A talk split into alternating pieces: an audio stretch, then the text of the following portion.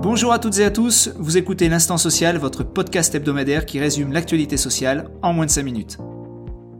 Au programme cette semaine, l'adoption du projet de loi d'orientation des mobilités, le projet de loi de finances pour 2020 et un arrêté du 4 novembre portant sur la transmission des résultats des élections professionnelles par voie électronique.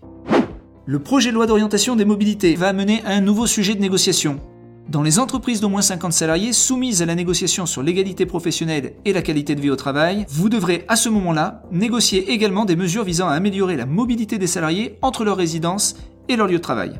Il s'agira surtout de négocier sur la prise en charge de leurs frais de transport personnel. La loi détaille par ailleurs la nature et les modalités de prise en charge de ces frais. Sachez que, à défaut d'accord, l'employeur devra élaborer un plan de mobilité.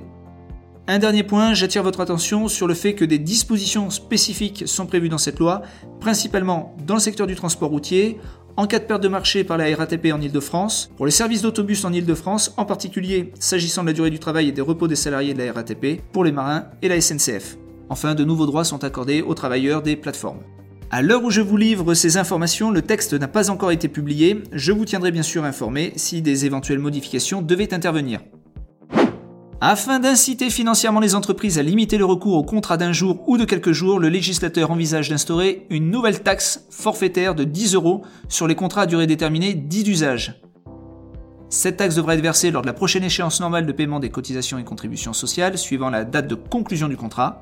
Quelques exceptions sont prévues, par exemple pour les contrats d'usage relevant des professions de la production cinématographique, de l'audiovisuel ou du spectacle. À noter également qu'un amendement a prévu son exonération dans les secteurs qui ont déjà prévu par accord de limiter le recours abusif à ce type de contrat.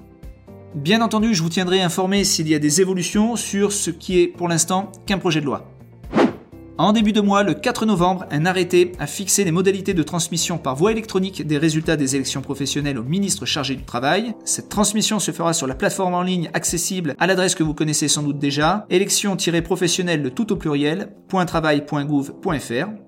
Sachez qu'en ce qui concerne les scrutins sous enveloppe, des modalités spécifiques de saisine du résultat sont prévues. Et enfin, sur le site de la plateforme, le ministère devra établir une liste des éditeurs de logiciels de vote électronique et des entreprises disposant d'un logiciel de vote électronique propre, compatible avec le système de centralisation des résultats des élections professionnelles.